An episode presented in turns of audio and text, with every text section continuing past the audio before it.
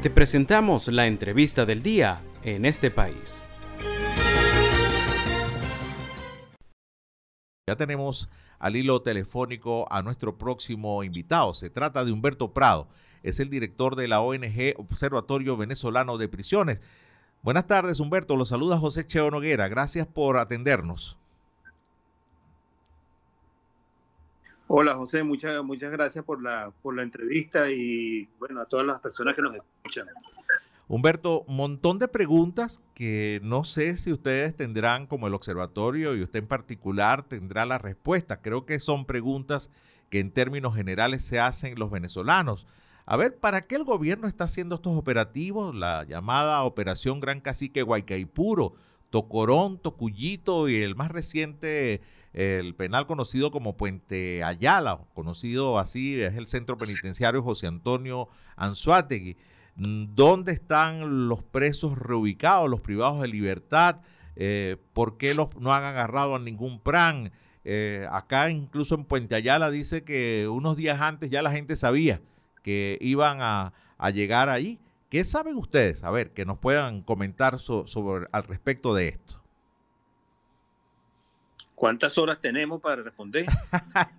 bueno, tenemos 10 minutos, tenemos 10 minutos lamentablemente, Humberto. Bueno, pero conozco de tu capacidad de síntesis, sé que nos puedes decir muchas cosas.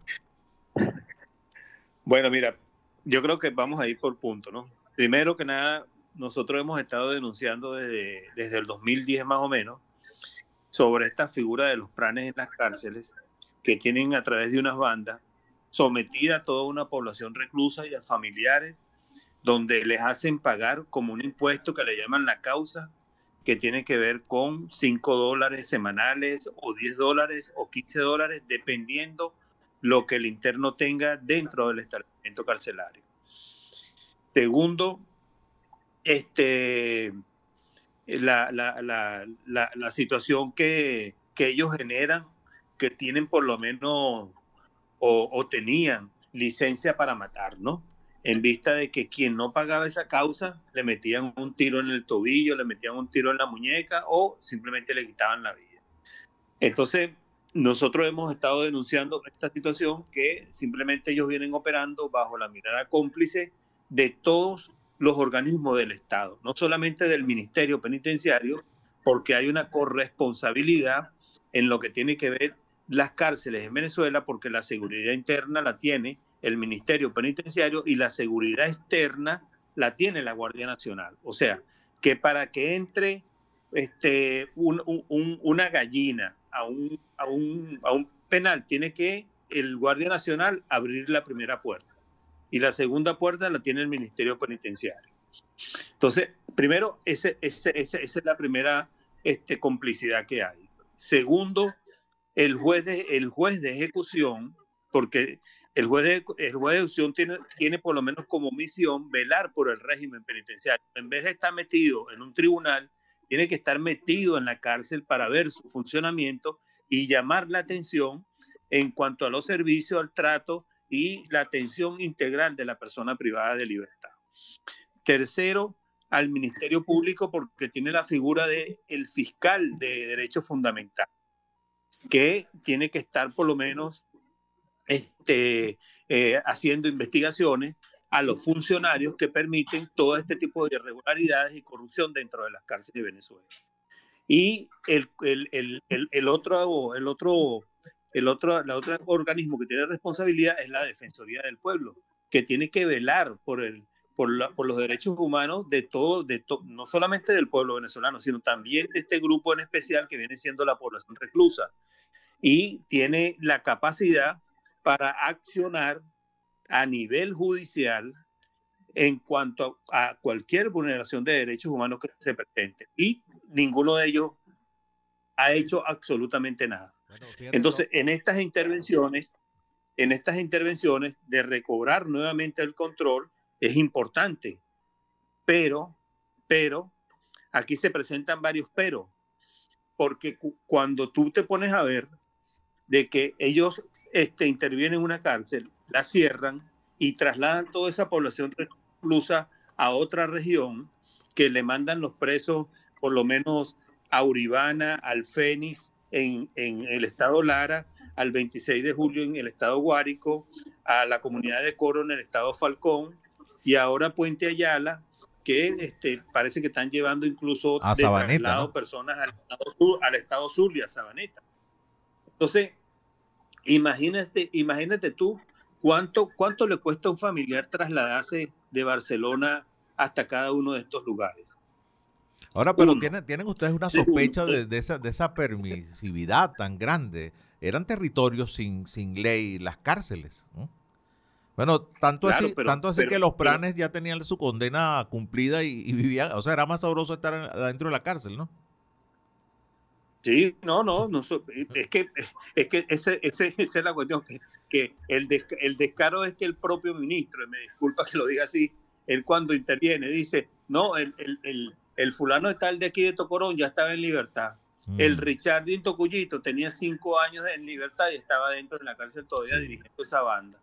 Y ahora el, el patequeso ahí en, en Puente Ayala, este, igualmente, ojalá lo presenten, ¿no? porque todavía no hemos visto ninguna de estas intervenciones que presentan a los responsables de estas bandas este, dentro de, de, de, de, estas, de estas intervenciones que hacen en los penales porque no solamente sería interesante que ellos muestren las armas que recolectan, de que consiguen este, eh, mangas de, de coleo, discotecas, piscinas, este, por lo menos ahí en Puente Ayala dio tiempo incluso hasta que sacaran el ganado que había ahí. Sí. Entonces, cuando, cuando, cuando tú te pones a ver todas esas cosas, tú dices, ajá, y no van a presentar la banda aquí este, para, para como responsable de todo lo que ellos hicieron dentro de las cárceles. ¿Cuántas personas mataron? ¿Cuántas personas hirieron? ¿A cuántas personas extorsionaron?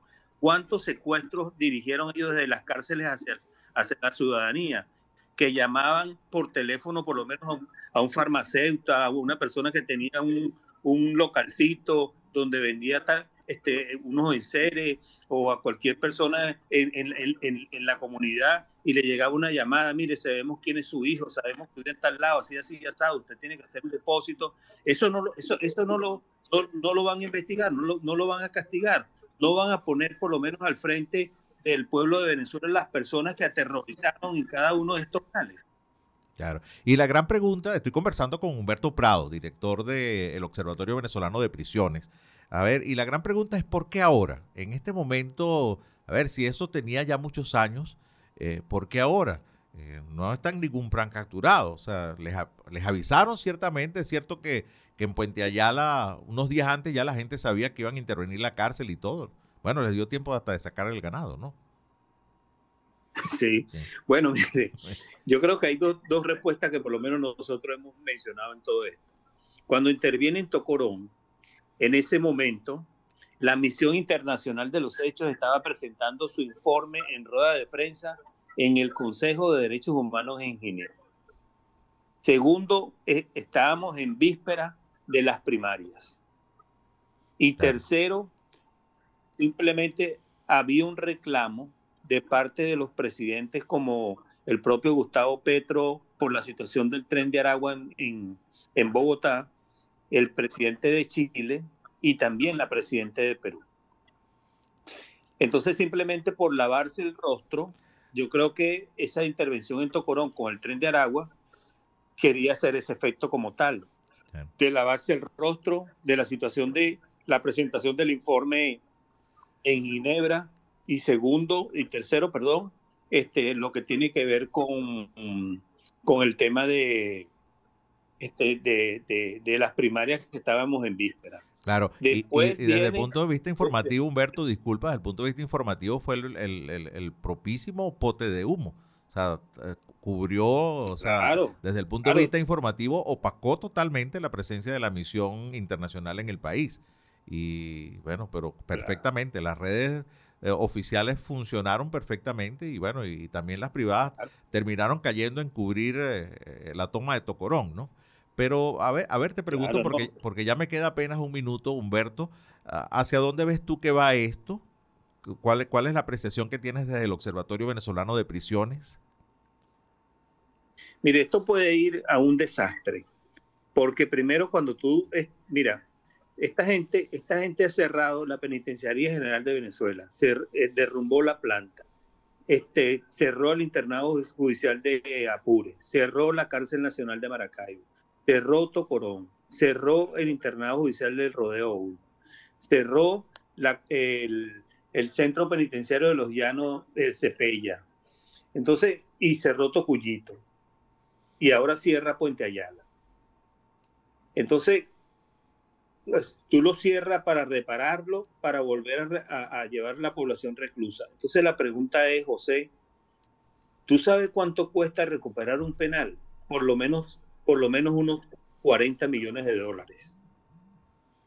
Porque tienes que recuperar el área de reclusión, el área administrativa, el área de la, del área de trabajo, el área de educación, el área de cultura, el área de, que tiene que ver con donde va a estar el equipo técnico que entrevista a los presos, el trabajador social, el psicólogo, el capellán, el jefe de la caja de trabajo, este, eh, la torre administrativa donde van a estar los expedientes, donde pues, está todo el, toda la parte administrativa de un penal, todo eso cuesta plata. Entonces la pregunta es, ¿cuánto es la inversión que están haciendo que no la dicen?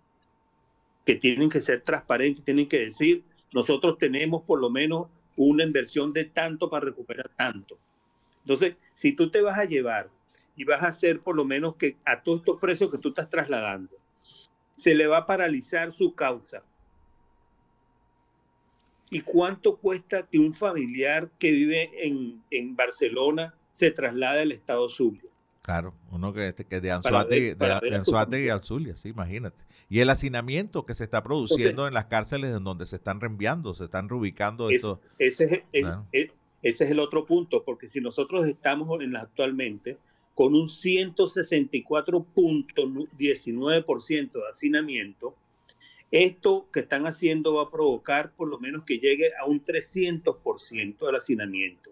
Y ese hacinamiento si por lo menos tú ves que tú trasladas a personas, por ponerte un ejemplo, a, Uribana, que son de ahí del estado Lara, y le llega gente de Tocuyito, le llega gente de Tocorón, le llega gente de ahí de Puente Ayala a ocuparle sus espacios, ¿quién va a decir que ahí no, no va a pasar algo? Claro evidentemente. Humberto, lamentablemente se me acabó el tiempo. Vaya que eh, vamos a hablar con Francimar Loyo, nuestra productora, a ver si logramos muy pronto eh, tenerte de nuevo acá en el programa, porque vaya que acertado tu apreciación al principio de, cuántas horas tenías para hablar del tema de la situación de las cárceles venezolanas.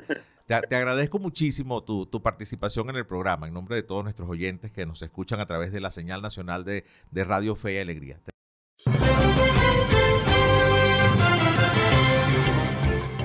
Esto fue la entrevista del día en este país.